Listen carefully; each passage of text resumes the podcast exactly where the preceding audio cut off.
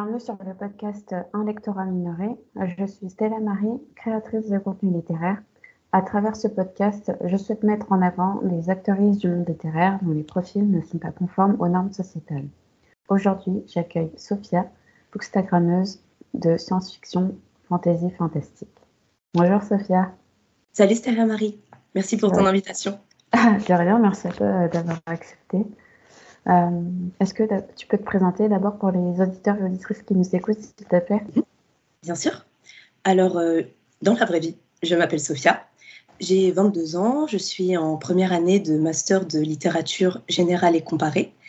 Et sur les réseaux, en général, je m'appelle Leiline et euh, Bouclay sur Instagram. Ok. Est-ce que tu veux bien préciser dans quel contexte tu as grandi très brièvement? Alors, euh, j'ai grandi euh, dans la ville de Fontenay-sous-Bois, donc c'est dans le 94. Euh, c'est une ville qui est vraiment scindée en deux pour le coup, entre les classes ouvrières et les classes plus aisées. je fais partie de la première catégorie, donc classe ouvrière. j'ai grandi dans une famille métisse. je suis algérienne de ma mère et martiniquaise de mon père. c'est principalement le côté maternel algérien qui m'a élevée. Ok, très bien. Et euh, est-ce que tu as d'autres centres euh, d'intérêt, euh, des hobbies, des passions à part la littérature? Tout à fait. Alors, j'aime beaucoup l'écriture. D'ailleurs, Bouclay, qui reprend eh bien, le nom Layline, c'est en fait le nom de mon premier personnage de fiction ever, quand j'avais 9 ans. Et j'aime aussi beaucoup la danse. J'ai pratiqué de la danse orientale. je suis en ce moment sur de la pole dance. Euh, j'aime vraiment le côté de voilà reprendre euh, conscience de son corps dans l'espace, euh, tout ça, tout ça. Ok, c'est hyper intéressant. Et du coup, on va venir à ta. J'ai enfin, fait le choix de faire une discussion sur ton parcours scolaire parce que ça avait un lien avec la littérature. dans un premier temps, est-ce que tu peux rappeler la licence que tu as effectuée avant de faire le master en littérature comparée? Bien sûr. Alors, il faut savoir que mon parcours de licence est un petit peu, euh, je dirais, atypique, mais je sais que ça a déjà été dit dans d'autres émissions. mais euh, donc, en fait, ma première année de licence, elle a vraiment été scindée en deux. Euh, parce que dans une première partie de ma L1, j'étais en fait au lycée Henri IV. J'ai en effet suivi une formation donc, en cycle pluridisciplinaire d'études supérieures, CPES, filière humanité. Donc euh, voilà, c'était vraiment l'idée de faire euh, une formation un petit peu hybride entre la prépa et la fac et de se spécialiser progressivement. Parce que si tu veux, à l'époque, je ne savais pas trop si je voulais rester que dans le domaine de la littérature, vraiment m'astreindre juste à ça. Donc j'ai trouvé cette formation, ça m'a vraiment beaucoup plu. Et puis évidemment, il y avait le côté Henri IV, excellence, euh, le, le, privilège d'y aller. Donc j'ai postulé. Et j'ai réussi à y entrer euh, via le dispositif des cordées de la réussite, qui donc va faire le lien en fait entre Henri IV et euh, les comment dire les lycées euh, qui sont classés en REP. Donc, oui, en éducation prioritaire, c'est ça? Exactement. Et ça va. Et ça va, tu t'es comment tu as vécu du coup le fait d'être dans un cadre assez aisé socialement Est-ce que tu as réussi à t'intégrer alors euh, justement, c'est là le grand drame, le grand chamboulement. c'est qu'en fait, ça m'a pas du tout plu. Mais vraiment, au bout de même pas deux semaines, j'ai compris que j'allais pas aimer. Euh, parce que si tu veux, euh, par le biais des cordées de la réussite, il y avait, tu sais, la volonté de, comme ils disent, une ouverture sociale. Mhm. Et si tu veux, sur une promo de 150 élèves, on devait être peut-être 8 racisés à tout casser. Ah tu vois, et on était déjà traités différemment des autres, parce qu'on avait des réunions qui, je pense, partait d'un bon sentiment, en fait, pour nous intégrer, mais en fait, ça devenait très vite vicieux, très vite malsain, parce qu'on nous disait oui, il faut se comporter correctement, euh, vous n'êtes plus dans, dans, vos lycées, enfin des trucs comme ça, tu vois. Ah mais au-delà de ça aussi, euh, il y avait toute la violence symbolique en fait qui était juste représentée par cet établissement. on voyait que voilà, il y avait des camarades qui connaissaient bah, l'Odyssée, des trucs comme ça tous les épisodes absolument par cœur. Et nous, en fait, on devait, si tu veux, combler, rattraper euh, tous nos camarades de ce point de vue-là. Donc, en fait, c'était très violent sur ça, mais aussi sur euh, les moyens qu'ils avaient, d'accéder à la culture, et nous, bah, qui ne l'avions pas, en fait. Mm. Donc, euh, j'ai fini par partir au bout de six mois. Et à vrai dire, j'ai pas vraiment regretté. Il y avait quand même une partie de moi qui se disait hm, T'es arrivé jusque-là, c'est dommage d'être parti. Mais je ne regrette pas parce que, en fait, par la suite, dans mon parcours, bah, je me suis rendu compte que c'était peut-être un passage obligé parce que jusque-là, j'étais pas politisée, en fait, jusqu'au début de ma L1. Mais c'est là que j'ai vraiment pris conscience, en fait, des privilèges de certains mm. euh, par rapport bah, à d'autres personnes, quoi. Et j'en avais peut-être conscience avant, mais peut-être pas de façon aussi, tu sais, accentuée. Flagrante, ouais. Mhm.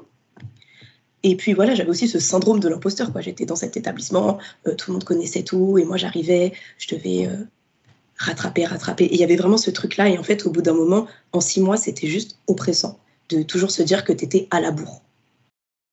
Alors que c'était pas forcément vrai, tu vois.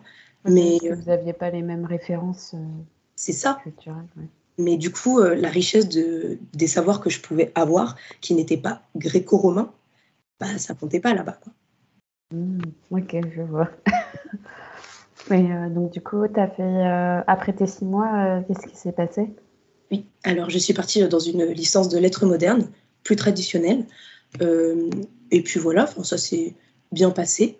Et puis dans cette euh, comment dire, licence, pour la site, il avait la possibilité de suivre un parcours toujours en lettres modernes, mais avec, euh, comment dire, un petit parcours en fait, lettres, création et numérique. Donc ça, c'est à Noisy-Champ. et c'est vraiment une formation qui va associer bah, la culture littéraire de lettres modernes, mais aussi la culture numérique et l'insertion professionnelle. Donc ça a préparé au métier de l'édition, de la communication, du journalisme. Donc euh, c'est vraiment les pôles qui m'intéressaient au sortir euh, de Henri IV parce que voilà, je me suis dit non, pardon. En fait, la littérature vit, c'est ça que je veux faire. ok, cool. Et euh, donc après, tu as eu ta licence et ensuite tu as fait un master. Alors là, tu es en première année de master littérature générale et comparée. Tout à fait. Parce que le coup, au sortir de ma licence, j'avais plus envie d'être dans le monde du livre. Ah, d'accord, ok. et, je voulais retourner sur la recherche. Donc, euh, oui, j'ai pris ce parcours euh, donc de littérature comparée. C'est quoi la différence entre euh, littérature générale et littérature comparée? La littérature comparée, d'après ce que j'ai pu vraiment saisir, c'est que tu vas vraiment, par exemple, euh, avoir à comparer, par exemple, des médias. C'est ce que je fais, par exemple, dans le cadre de mon mémoire. Mais tu peux aussi comparer, euh, par exemple, trois romans euh, d'aires géographiques différentes. Ça va vraiment être le fait de mettre en avant la comparaison de cultures différentes ou de médias différents. Alors qu'en littérature générale, tu restes plutôt sur du texte pur et dur. Ok, d'accord. Ouais, donc tu as plusieurs sources quoi, en comparaison. Mmh. Ça marche. Euh, ouais, du coup, est-ce que tu peux spécifier euh, ton mémoire, euh, s'il te plaît? Le sujet de ton mémoire, si tu en as déjà un. Oui. Alors, mon mémoire, je l'ai intitulé Représenter la non-normativité dans l'univers intermédial et afrofuturiste du Dirty Computer de Janelle Monet. Donc là, il y a vraiment plusieurs mots-clés. Non-normativité, que j'ai choisi en fait au sens de transgression des codes sociaux, l'univers intermédial, euh, donc euh, du Dirty Computer, en fait, qui s'étend sur un livre, un film expérimental et un album de chansons. Et bien sûr, eh bien, l'aspect afrofuturiste que voilà, je, j'essaie tout le temps de mettre en avant sur mon Instagram pour le coup, et qui va consister en fait à reprendre les codes de la SFFF, qui en fait est traditionnellement blanche, qui est mmh. vraiment connotée blanche, et que pour le coup, on reprend, on détourne, et on va pour le coup mettre dans le futur des personnages noirs en avant. Ok, c'est hyper intéressant. Parce que je sais que ouais, tu tu t'étais euh, intéressée euh, spécifiquement à, à l'autoriste euh, Octavia Butler. et ensuite, tu as dû prendre un chemin un peu plus élargi, c'est ça? Alors, je suis rentrée dans, comment dire, dans le mouvement mm. avec Rivers Solomon, vraiment. Et pour le coup, euh, River Solomon, je l'ai rencontré quand j'étais en L3 et que je faisais euh, une alternance en librairie. Ah oui, c'est River Solomon et pas Octavia. Je sais pas pourquoi j'avais Octavia.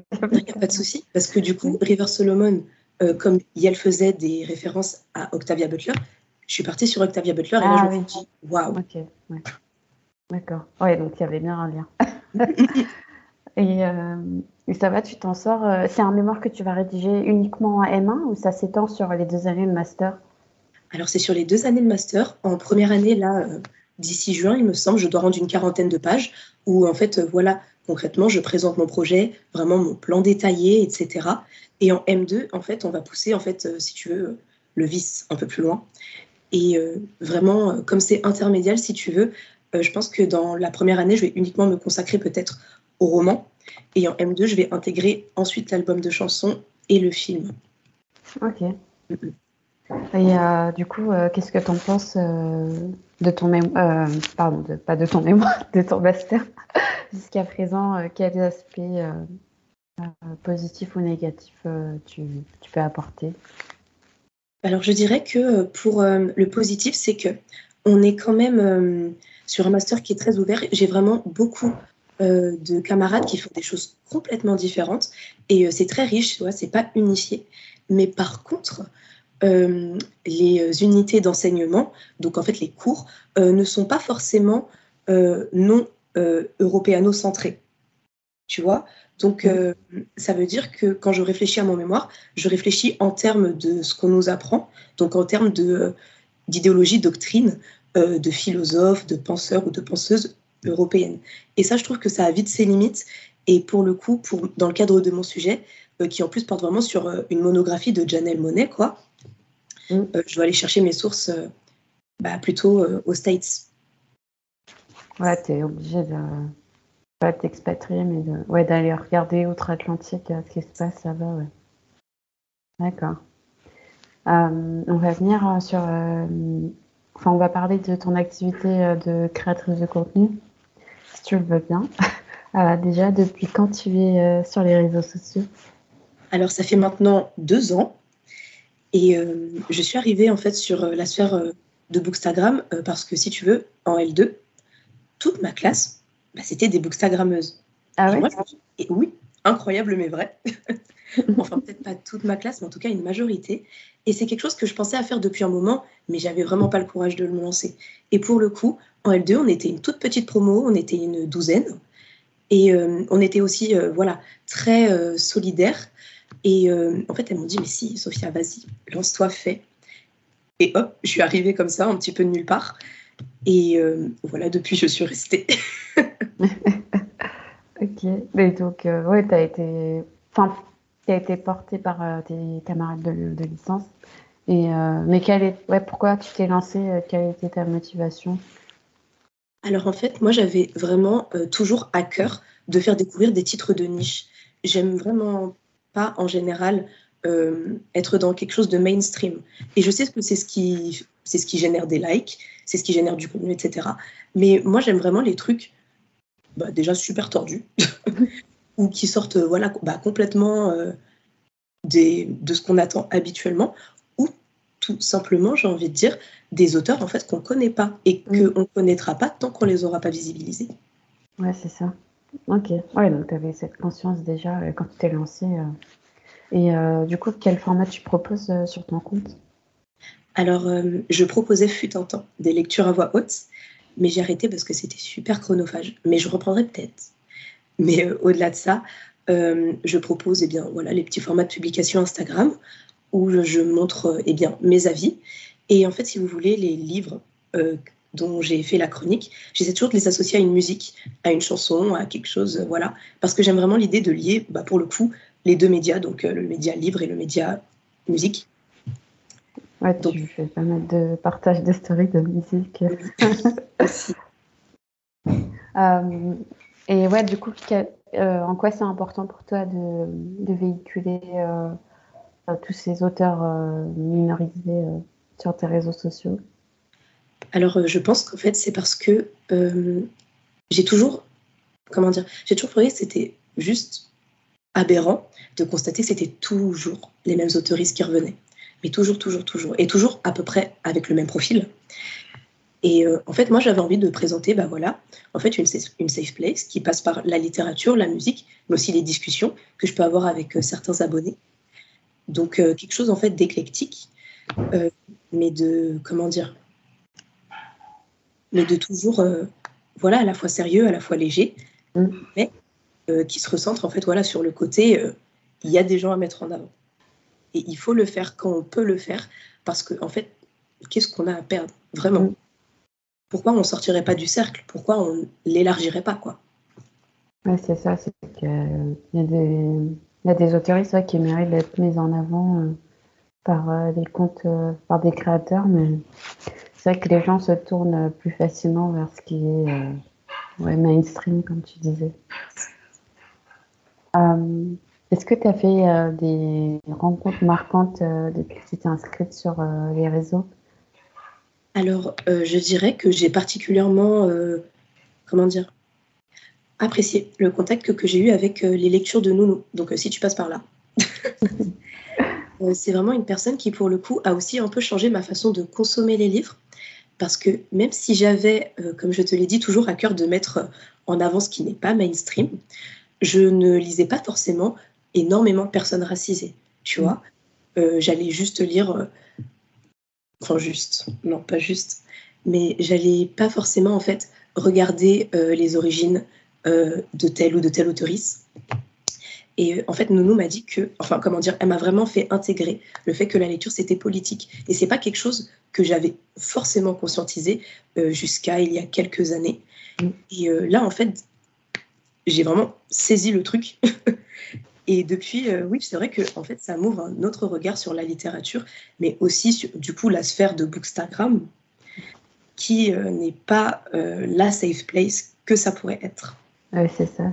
Il, y a plein, il y a plein de comment dire, microcosmes de personnes. C'est ça. Et ouais, tant que tu n'as pas trouvé des gens qui partagent les mêmes principes et valeurs, ça peut être compliqué parfois.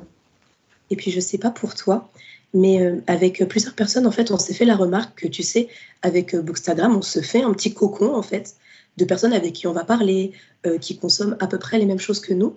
Et en fait, tu sais, dès que tu poses ton téléphone ou quoi, tu retournes à la réalité et tu te dis, waouh, mais en fait, je vivais dans ma bulle, quoi. Mais mm. il y a toujours ces trucs-là, quoi. Ouais, c'est un peu une, une sorte de réalité, mais qui est, qui est vraiment présente entre guillemets que sur les réseaux parce que dans, dans chaque entourage, enfin dans l'entourage de chaque personne, c'est pas forcément des gens qui, qui sont très politisés, en tout cas dans la littérature. En tout cas, en ce qui me concerne, moi c'est le cas. Après, je sais pas pour tout le monde, mais je sais que la plupart des gens euh, avec qui j'ai que j'ai interviewé euh, bah, se sont lancés sur les réseaux parce que euh, il y avait des gens qui partageaient les mêmes types de lecture que qu'elle ou elle. Ouais. Et euh, du coup, comment tu as rencontré euh, les lectures de Nounou Est-ce que c'était à travers un événement littéraire ou, hum, Alors, il me semble, enfin c'est vraiment l'idée que j'ai gardée, donc c'est potentiellement ça, que tu sais, on te propose toujours euh, un peu les, nouveaux venus, tu vois, les, suggestions pour vous. Ah oui. Et j'avais cliqué parce que bah, pour le coup, j'avais vu la PP d'une personne racisée, donc j'ai cliqué. Et euh, après, bah, je crois qu'elle avait fait un petit post où elle se présentait. Et euh, de là, bah, j'avais commenté un petit bah, salut, bienvenue sur Bookstagram. et après, on avait commencé à parler euh, via, à travers nos stories, etc. Ok. Et ouais, du coup, est-ce que tu peux détailler Enfin, déjà, est-ce que tu as participé à des événements littéraires? Bon, je connais la réponse, mais pour ceux qui nous écoutent. Oui. Alors, j'ai participé à majoritairement il me semble qu'il y en a trois. Euh, donc, euh, premièrement, le festival New Romance 2021 à Reims. Mais il faut savoir qu'en fait, j'ai été avec euh, mes copines de l'époque. Et en fait, moi, j'aime pas. De l'époque? Oui. Mais du coup, j'aime pas la New Romance, donc je me suis forcée, tu vois. Mais je suis désolée, j'aime pas. Oh. Et, mais c'était un événement qui était vraiment super sympa. Mais bon, c'est pas ma tasse de thé. Par la suite, j'ai été au Salon du Livre Afro-Caribéen, toujours avec euh, les lectures de Nounou. Et là, pour le coup, c'était vraiment super sympa. Et il me semble que tu as fait une intervention là-bas en plus. Ouais. Et, euh, une conférence. Et je sais pas pour toi, mais euh, moi, j'avais vraiment aimé la proximité, en fait, avec toutes les personnes d'une même diaspora, donc afro-caribéenne. Et ce côté oui, voilà, enfin, il y a cette proximité déjà par rapport euh, aux origines, mais au-delà de ça, des personnes qui vont vers toi, des personnes qui feraient vraiment le temps de te parler parce que c'était pas un événement énorme, c'était sur deux petits étages, mais les gens, ils étaient vraiment là pour parler, quoi. Ouais, c'est ça. C'était assez, ouais, c'était un événement de proximité, comme tu as dit. Tu pouvais parler à tout le monde. Chaque auteur euh, se rendait disponible euh, pour euh, pitcher son roman, pour ouais, que tu puisses lui poser des questions, etc. C'était, enfin, moi, c'était une très très belle expérience. Bah, Écoute, vraiment, sentiment partagé. Et après ça, plus récemment, bah, j'avais été au salon de Montreuil euh, 2022, mais euh, bon, c'était un peu la galère déjà, parce que j'arrivais pas à retrouver les personnes que j'avais. T'en fais partie en plus, je suis trop désolée. C'est pas grave. Mais au-delà de ça, c'était quand même, euh, c'était blindé quoi. Du coup, Ouais, c'était compliqué de. beaucoup- Il y a vraiment beaucoup de monde. Mm, mm, mm. Et pour le coup, bah, quand tu as fait le salon afro-caribéen et que tu reviens au salon de Montreuil, en fait, les gens, ils veulent pas te parler. Il n'y a pas de proximité, ils veulent juste que tu achètes ton livre et que tu t'en ailles. Du coup, voilà, c'était. euh, Sans-. Et après ça, j'ai pas fait euh, d'événements littéraires bah, pour l'instant, mais je suis invitée à deux événements littéraires prochainement. Donc si tu veux, je peux t'en parler. Ah, cool. Euh, Ouais. ouais, vas-y, tu peux. Alors le 26 février, euh, via l'association Afro Gameuse, je vais participer à une émission euh, de recommandation de livres pour Furax. Je sais pas si tu connais Furax. Non, je connais les Afro j'en ai entendu parler, notamment via la Boutillaise, enfin Elodie Aude, qui avait fait un live avec ces joueuses-là, mais vas-y, tu peux dire qui c'est. Alors euh, Furax, en fait, euh, ça va être un événement de stream caritatif euh, pour lutter contre le harcèlement et le sexisme en ligne. D'accord. Donc vraiment là, on va essayer de, avec deux autres personnes, de s'axer autour d'un thème, par exemple femmes racisées et puissantes en littérature. Et en fait, voilà, on espère clairement que le stream va plaire et que ça va pouvoir, voilà, générer des bénéfices pour euh, bah, cette lutte en fait qui est très importante et qu'on a tendance à oublier euh, et qui est en fait, euh, voilà, vraiment au centre de l'association Afro Gameuse pour le coup. Ah, c'est trop cool. le fait qu'elle qu'elle comment dire, lie à chaque fois les jeux vidéo et la littérature, parce qu'elle a du coup participé au live sur, pour la promotion du livre Slay Oui. de Britney Morris. Mhm. Ça, elles avaient fait un live avec Elodie Aude. Là, elles font un live pour une association euh, avec euh, bah, des, des créatrices de contenu, je suppose. Donc ouais, c'est cool. Et euh, le deuxième événement, du coup, c'est sur quoi?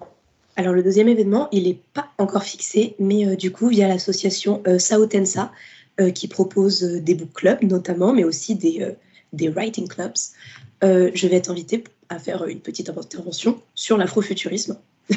Ah, c'est trop cool. Ok. Oui, C'est en physique, du coup? Ou oui c'est en- en physique. Mm, mm. Mais euh, je te donnerai plus d'informations quand j'en aurai, parce que pour l'instant, c'est juste la poser comme ça. Ouais, c'est en préparation. D'accord. Ah, c'est sympa. euh, Et comment tu as été euh, contacté? Enfin, comment ils t'ont repéré sur les réseaux?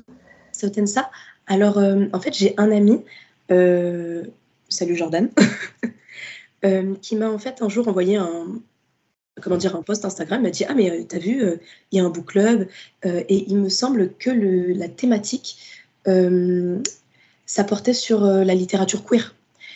Et il m'a dit bah, Ça te dirait qu'on y aille Et donc on y est allé. Et on a rencontré bah, voilà, les personnes de l'association Sao Tensa. Donc vraiment super sympa. J'ai pu parler de River Solomon à foison. Et le courant est super bien passé. On a gardé de très bons contacts. Et voilà, ça s'est fait comme ça, un petit peu naturellement. Ok, d'accord. Et pour Afro Gameuse, euh, je sais pas si tu l'avais spécifié. Ah, Comment alors Afro Gameuse, euh, c'était en L3, il me semble. Désolée, c'est toujours en rapport avec l'école en fait. Mais euh, on avait un cours qui s'appelait journalisme culturel. Et voilà, en fait, moi, j'avais pas envie de faire en, comment dire, un, un papier en fait sur quelque chose de, qu'on voit en fait. Donc j'ai un peu fouillé dans les associations, ce qui se faisait, etc. Et là, je suis tombée sur Afro Gameuse. Donc déjà, je vois le nom, je me suis dit, waouh Genre, jeux vidéo, personne afro, j'aime bien, j'aime bien, j'aime bien. Euh, et donc, euh, j'ai contacté les personnes du bureau pour leur demander si elles voulaient bien me donner une interview, parce que vraiment, euh, bah, j'avais à cœur, pareil, de les visibiliser, en fait. Et du coup, ça s'est fait. Et j'ai rejoint l'association, et depuis, en fait, je ne l'ai jamais quitté. Ah, ok, d'accord. et j'ai fait de super rencontres là-bas. Donc, vraiment, c'est enfin, vraiment. euh, ouais, un truc, enfin, s'il y a des personnes qui veulent rejoindre, c'est vraiment très riche. Et on fait des rencontres au-delà du jeu vidéo. J'ai rencontré une traductrice super géniale, d'autres personnes qui lisent.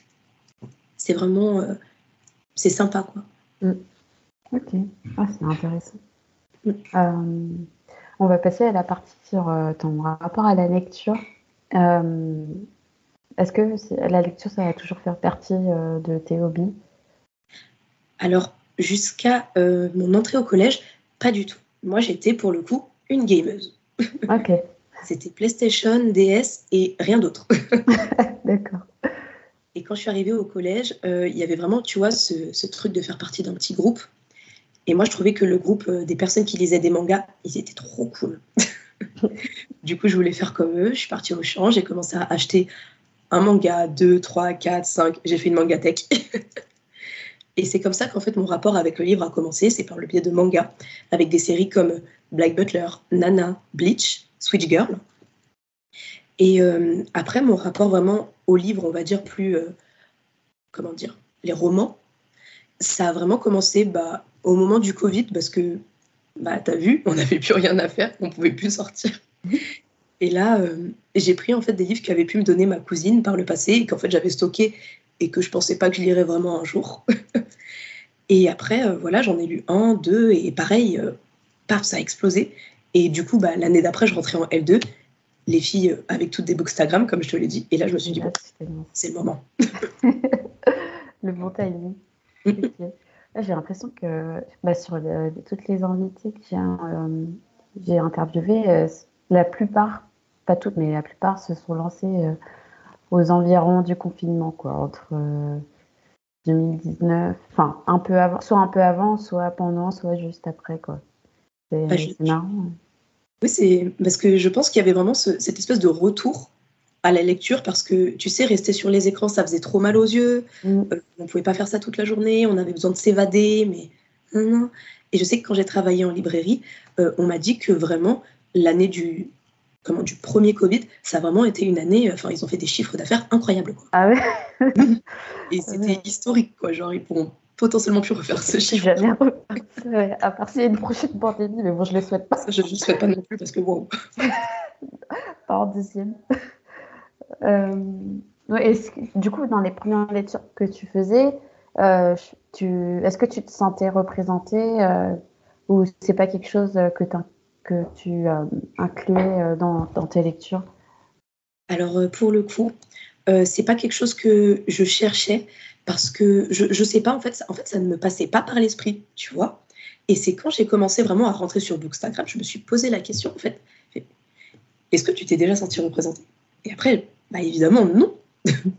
j'ai pu me reconnaître dans des descriptions physiques de personnages, et je pense notamment à Elana de Pierre Bottero, mm. euh, parce que en fait voilà, elle avait été présentée comme une fille à la peau basanée, des cheveux noirs très épais, des yeux marrons, et moi je me suis dit mais waouh, ok c'est moi, mais j'étais jeune à l'époque et euh, en fait euh, depuis voilà quoi, je, je me suis jamais retrouvée. Et puis c'est compliqué quand tu as une identité métisse parce que tu jongles Ouais. Mm, mm. Et pareil, après, métis, enfin, quand tu lis des livres avec des personnages métis, euh, ils ont des, euh, comment dire, un, espèce de trouble identitaire très étrange. Et j'ai l'impression qu'on axe tout le temps le personnage métis sur ça. Alors, c'est pas forcément vrai. En fait, on peut embrasser nos deux cultures, euh, peut-être pas au même moment, mais sans être vraiment dans un. Je sais pas comment dire ça, dans un mal-être, quoi. En fait, c'est ça. On n'est pas forcément dans un mal-être, on est dans un entre-deux, qui parfois, oui, est un petit peu, j'allais dire, disturbing, un peu dérangeant, mais on n'est pas pour autant dans le mal. Ouais, c'est ça. C'est pas en souffrance permanente de pas savoir. oui, tu peux le vivre bien. Et puis ça aussi, ça dépend euh, du contexte euh, dans lequel tu as grandi. Euh. Exactement. Mm. Il y a plein de facteurs qui peuvent influer sur l'identité d'une personne. Est-ce que tu peux citer une ou des lectures qui t'ont marqué récemment mm-hmm. Alors euh, déjà, dernièrement, je dirais vraiment L'Aube de Octavia Butler. Oui, évidemment. Parce que, comment dire, je suis rentrée dans la littérature, enfin, comment dire, dans l'univers pardon d'Octavia Butler à travers les liens de sang. Et je pense qu'en fait, il faut rentrer par ce livre pour euh, ensuite comprendre en fait ces mécaniques euh, de narration, parce qu'en fait, elle ne va jamais faire quelque chose de simple. C'est toujours complexe. On est toujours dérangé parce que elle, elle cherche en fait les limites euh, du lecteur, j'ai l'impression. Et je ne sais pas comment expliquer ça, il faut vraiment lire pour comprendre, j'ai l'impression. Mais voilà, en fait, on n'est jamais à l'aise en lisant du Butler. Et quand on se demande pourquoi, pourquoi ça me met mal à l'aise, on se rend compte que c'est peut-être parce que on a des biais cachés ou mm. des petits restants de, tu vois, de trucs euh, voilà, qui sont pas forcément très résolus. Et après, euh, voilà, en fait, Octavia Butler, avec sa science-fiction, elle fait vraiment réfléchir euh, sur notre rapport au passé, au présent et au futur. Et ça, pour le coup, je trouve que c'est assez incroyable. C'est pour ça que c'est la maman de l'afrofuturisme. D'accord. Ah bah, merci pour ta recours. T'en as, as une autre ou pas? Oui, désolée, j'attendais comme ça pour le dire. Et ça, pour le coup, bah, c'est une reco de les lectures de Nounou. Euh, C'était euh, Nickel, Boys, pardon, euh, de euh, Whitehead, pardon. car en fait, c'est juste, c'est bouleversant. C'est bouleversant et, et ça reste terriblement actuel. On est sur l'histoire d'un personnage noir en fait qui va se faire emprisonner alors que bah, il a rien fait et il va aller dans, un, dans une institution où, tu sais, on essaie de les remettre sur le, droit chemin, mm. mais il n'a rien fait. et on se rend compte qu'en fait, euh, comment dire, on se dit que c'est injuste, et c'est là que tu te rends compte qu'en fait, la vie est injuste. enfin, je sais pas comment dire ça, mais c'est vraiment un livre, tu te dis, mais waouh, pourquoi? Et ça fait voilà plein d'échos encore aujourd'hui aux violences policières que subissent euh, les personnes mortes, en fait. Mm. Et c'est juste injuste, et ça n'a juste pas lieu d'être, et pourtant, ça a toujours lieu. ouais. C'est ça. Ok. Euh, on va arriver à la fin du podcast. Euh, à moins que tu aies des sujets à aborder euh, ou des questions à me poser, ou comme tu veux. c'est fluide. bah, je sais pas, toi, c'est quoi les dernières lectures qui t'ont marqué pour le coup? Alors moi j'ai un rythme de lecture assez chaotique je crois que depuis euh, juillet, bon là on tourne, on est en, février, depuis juillet j'ai dû lire euh, même pas 10 livres, donc c'est compliqué. Euh, et en plus parmi ces lectures-là, il n'y en a pas vraiment qui m'ont qui m'ont déstabilisé ou qui m'ont marqué vraiment. je sais que j'ai toujours cette envie de lire toujours plus de, livres avec de la représentation, mais je ne saurais pas te dire si c'est vraiment une lecture qui m'a marquée. En tout cas, j'ai lu, euh, enfin là, je suis en train de finir euh, Amari et, euh, et La Ligue des Magiciens. C'est le deuxième tome de la saga Amari et le Bureau des Affaires surnaturelles de, de Bibi Alston. Et en fait, ça me fait plaisir, enfin, ça, ouais, ça me fait plaisir de lire un livre jeunesse avec euh, une, euh, une fille euh, noire parce que c'est pas forcément quelque chose que je lisais au début quand je m'étais lancée sur Instagram. Mhm. Je lisais énormément de, livres jeunesse, notamment recommandés par des personnes anglophones, mais du coup c'était souvent des personnes blanches et du coup elles véhiculaient pas forcément ces, ce message de représentation. En tout cas, il y a trois ans, ce n'était pas forcément le cas. Et du coup, bah, je lisais un peu tout ce qui passait en jeunesse. Et il n'y avait pas de, de roman avec des filles noires. Et là, le fait d'avoir découvert euh, une saga. Euh, alors, ça ne représente pas à 100%, mais en tout cas, c'est une fille noire, déjà, c'est déjà bien. C'est déjà bien. ça, me fait, plaisir que euh, le monde de la jeunesse évolue et que ce soit, ouais, que ça a été traduit en français. Euh. Voilà. Donc par rapport à, mes débuts, euh, je trouve que c'est, comment dire, ça marque une certaine évolution dans, dans le genre jeunesse que je pouvais avoir l'habitude de lire avant. mais après, en termes d'intrigue, c'est pas non plus.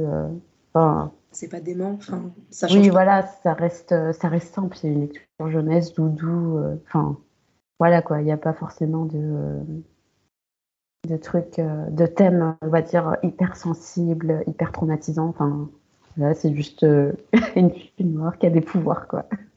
Mais c'est bien aussi de, de, lire des livres ouais, qui sont pas traumatisants quand il y a des personnages principaux noirs. Ça fait plaisir, tu vois, que ce soit juste bah, quelqu'un qui vit sa vie.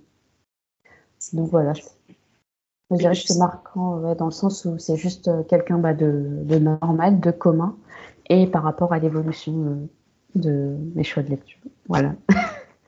Mais en fait, c'est vrai que c'est, enfin, marrant en fait de constater qu'on a tous évolué de ce point de vue-là, et que aussi par rapport aux personnes qu'on suit, ça nous influence quand même, parce que comme je t'ai dit, moi non plus au début, je cherchais pas forcément la représentation, je savais pas que cette notion existait, quoi.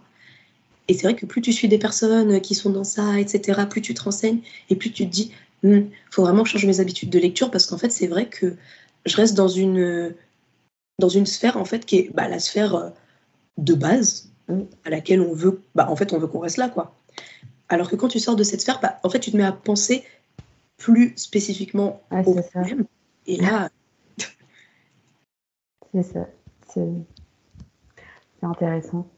Euh, est-ce que tu as euh, un ou une invitée euh, à me recommander euh, que tu verras sur ce podcast? Oui. Alors, je l'ai répété tout le long du podcast. Parce que c'est vraiment un fan account. Mais pour le coup, les lectures de Nounou, je pense que tu pourras avoir de super interactions avec elle. Ok. C'est noté. est-ce que tu peux rappeler aux éditeurs et auditrices où est-ce qu'on peut te retrouver sur les réseaux sociaux? Oui.